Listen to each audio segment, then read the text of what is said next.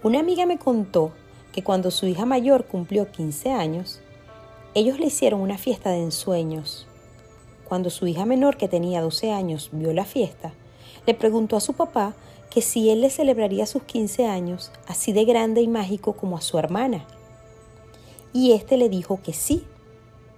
Bastó que el padre hiciera esa promesa a su hija para que ella nunca más preguntara si eso sucedería. Desde ese día ella comenzó a planificar su fiesta, incluso el modelo del vestido, cada detalle, y le daba gracias a su padre por esa fiesta que ya ella tenía planeada en su mente. Ni por un momento dudó, tenía la certeza de que ocurriría, porque confiaba en su padre y sabía que él cumpliría su promesa. Les habla Carelia González de Proescucha Hoy, en nuestro cuarto día de práctica y reflexiones sobre la gratitud, les estaré hablando sobre la gratitud anticipada. Y les pregunto, ¿conocen el concepto de fe? La fe es la certeza de lo que se espera y la convicción de lo que no se ve. Entonces, dar gracias antes de recibir lo que se espera con convicción es un acto de fe. ¿Imaginan al padre feliz de que llegara el momento para cumplir a su hija la promesa? ¡Qué alegría, ¿no?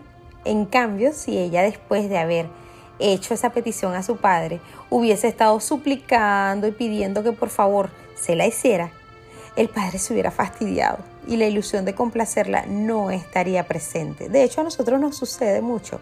Cuando tu hijo de pronto te pide algo y tú sí, mi amor, yo te lo voy a comprar. Y al rato, ¿me lo vas a comprar, papi? Sí, mi amor, te dije que te lo iba a comprar. Y a la quinta vez ya estamos como que, sí, te dije que te lo iba a comprar. Bueno, más o menos así creo que hace Dios, ¿no?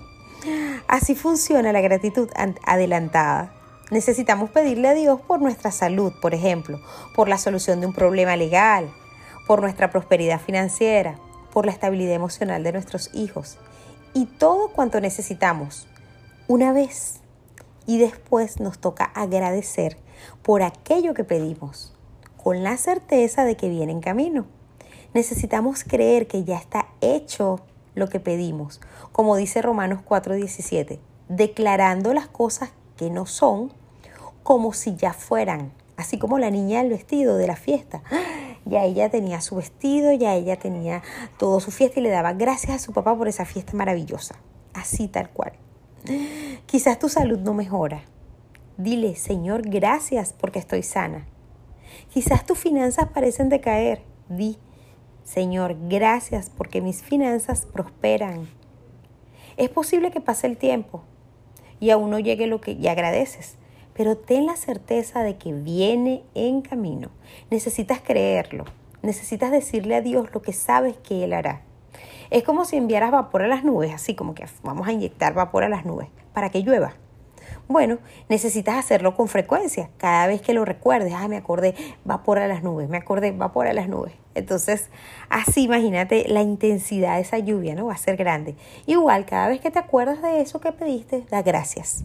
En lugar de decirle, ay Señor, dámelo, dile, gracias Padre porque ya me diste esa casa que quiero. Gracias Padre porque ya me diste mi casa y que me diste una casa de tantos cuartos y así. O porque ya me diste ese hijo o esa hija, Señor. Gracias porque lo amo, porque ya lo siento, porque ya juego con él o con ella.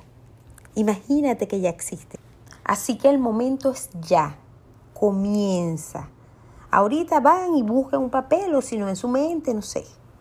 Hagan una lista. Pide y luego agradece por esa supermemoria, por ejemplo. Eso lo he pedido yo. por ese empleo que hace cantar tu corazón.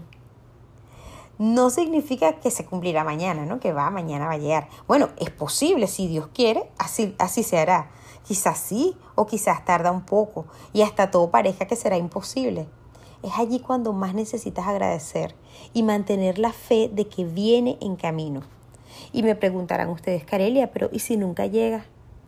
Quiere decir que Dios tiene para ti algo mucho mejor que aquello por lo cual les agradecido. Imagínate que de pronto tu hijo de 5 años te pide una moto. Sabes que la aún no tiene edad para conducir una moto, ¿cierto?